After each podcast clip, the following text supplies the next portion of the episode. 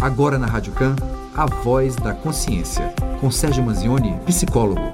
Seja protagonista, mas da sua história. Bom dia, Letícia, bom dia aos ouvintes. O prazer é meu em estar aqui com vocês. Então, hoje é dia da gente responder as perguntas dos nossos ouvintes, então eu vou ser rápida, que é para dar tempo de responder a todo mundo. A primeira pergunta: Como funciona uma consulta com psicólogo? Olha, de forma geral, eu vou falar de forma geral porque varia de acordo com a abordagem de cada profissional.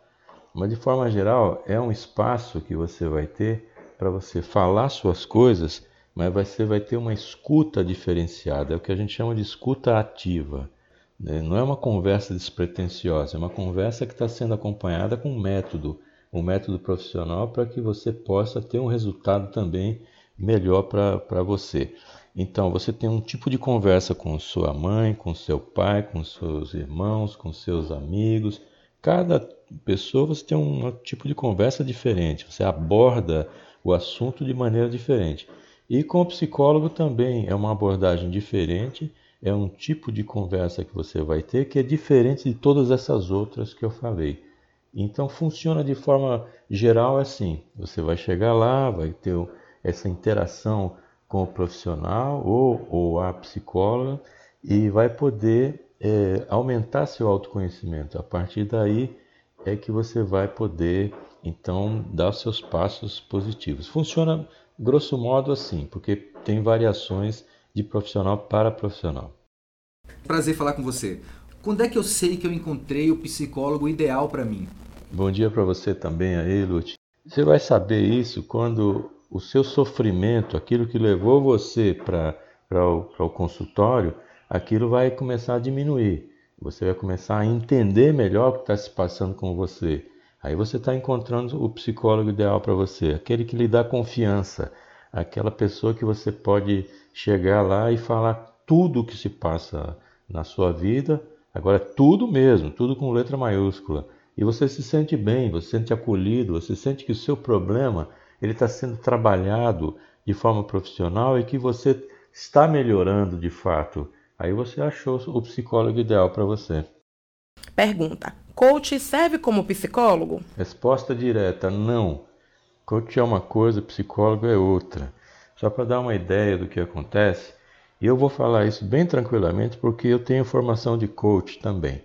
Então, você faz uma formação de coach de mais ou menos vamos dizer assim, uma boa formação, você tem aí 200 horas de, de formação para coach. O psicólogo tem 5 mil horas, né? fora estágios, etc., e, e pós-graduação e, e por aí vai.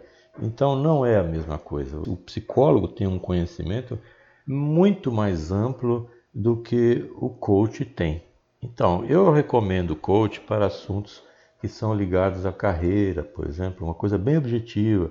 Como é que eu faço para organizar a minha carreira? Como é que eu faço para eu atingir um objetivo específico, mas que seja algo diferente do psicológico?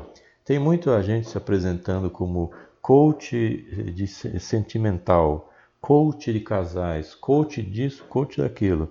Não dá para fazer tudo isso porque a formação não permite a formação de coach é para uma coisa e ela foi deteriorada no Brasil, vulgarizou esse tipo de, de, de profissional, infelizmente, que tem ferramentas boas, sérias, etc. Mas isso não é para ser aplicado dessa forma. Da mesma forma que você também não tem coach para alimentação, coach disso. Isso é atravessar, né? Atravessador de profissão. Você está atravessando o nutricionista, está atravessando o psicólogo. E, não estou dizendo que as pessoas são de má fé, não, mas a formação acaba levando para isso. O que eu recomendo é use o coach para as suas questões aí mais racionais, profissionais, para atingir um objetivo específico, por exemplo, desenvolver um método de estudo ou desenvolver um plano para a própria carreira, beleza.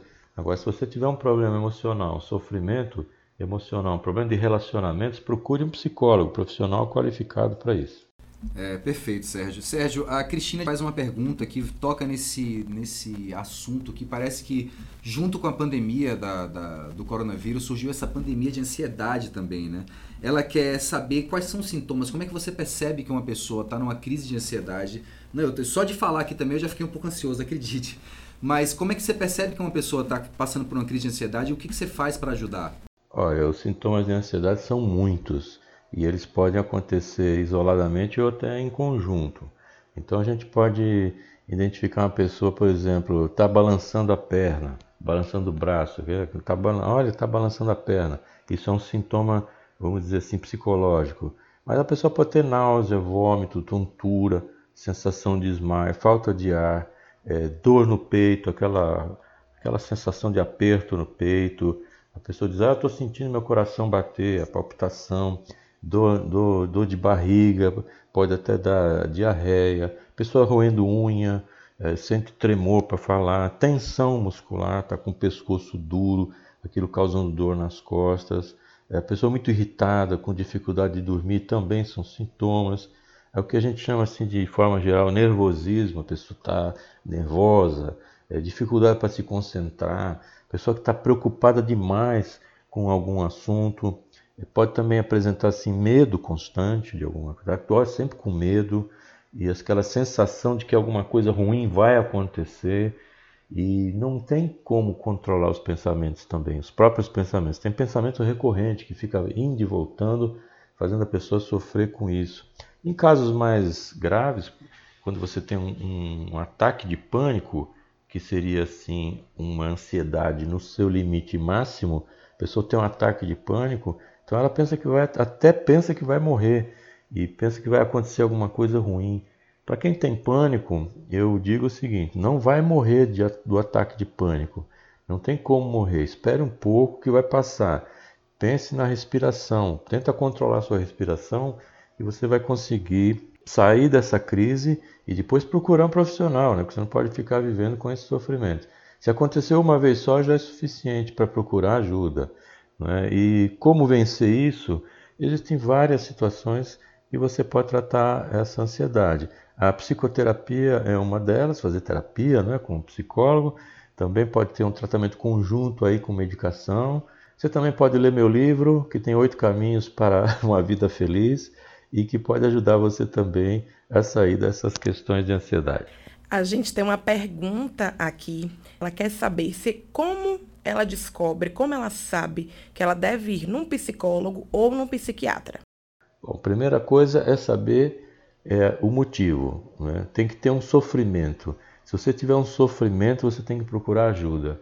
Qualquer tipo de sofrimento, a gente deve procurar ajuda, não, não só questões psicológicas, mas a pessoa normalmente é mais fácil. A pessoa está com uma dor no estômago, uma dor no pé, ela procura logo saber o que é que está acontecendo. Quando tem uma dor na alma, a pessoa fica adiando essas coisas. Parece que vai resolver, mas não tem que adiar nada, tem que procurar logo para você se livrar disso. A questão de procurar um psicólogo ou um psiquiatra é muito sutil, porque o psiquiatra vai lidar com o tratamento que é o de reequilíbrio químico, é o que vai lidar com essas questões todas relativas à sua, ao seu bem-estar, mas é, relacionadas com medicação, etc. O psicólogo vai fazer essa psicoterapia que não entra medicação, né, mas pode trabalhar em conjunto. Aliás, em muitos casos, o tratamento ideal é o tratamento conjunto, psicólogo mais psiquiatra. Então, é bem genericamente, bem assim para que a pessoa não deixe de ir. Se você tiver um sofrimento, procura um dos dois.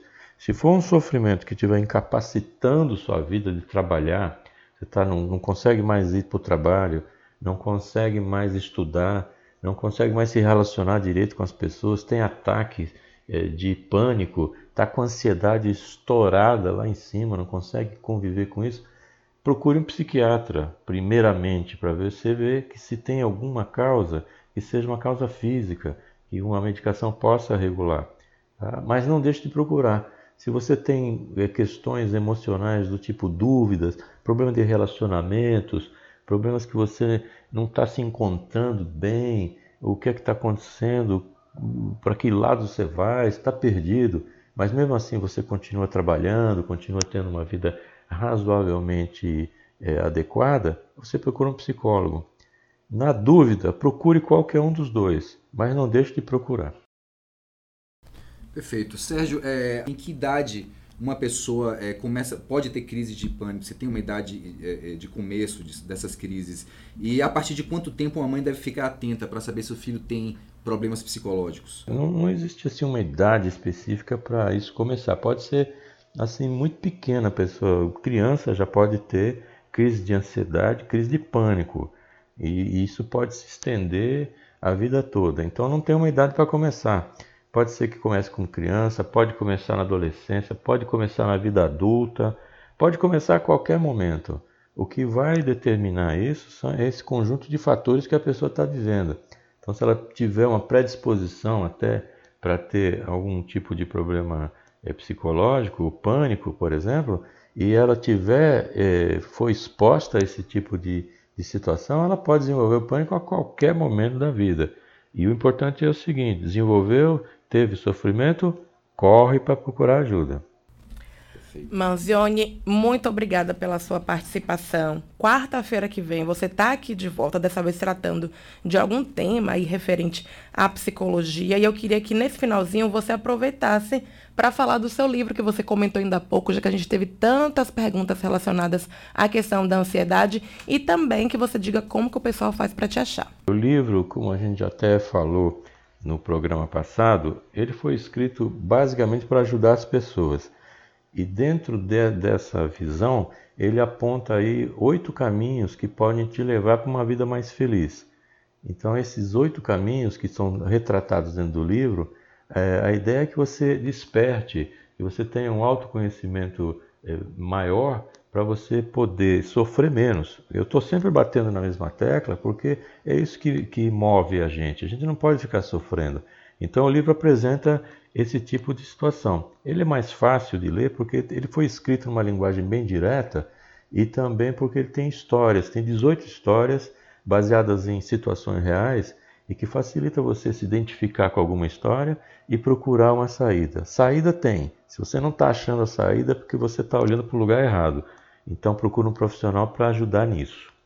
Para me achar, é no meu site www.sergiomanzione.com.br Manzione é M-A-N-Z-I-O-N-E, e também no meu podcast, a Psicologia Cotidiana, que tem vários episódios para quem está nos ouvindo agora e para quem também possa ser indicado. E o livro também pode ser comprado só entrando no meu site. Então entrou no sergiomanzione.com.br, abre uma janelinha, você dá uma olhada, vai conhecer mais sobre o livro e também tem a opção de comprar. Eu agradeço sempre a minha participação, obrigado a você, Letícia, Obrigado, Lute, Lima. Obrigado a todo o pessoal da técnica. Boa semana e até semana que vem.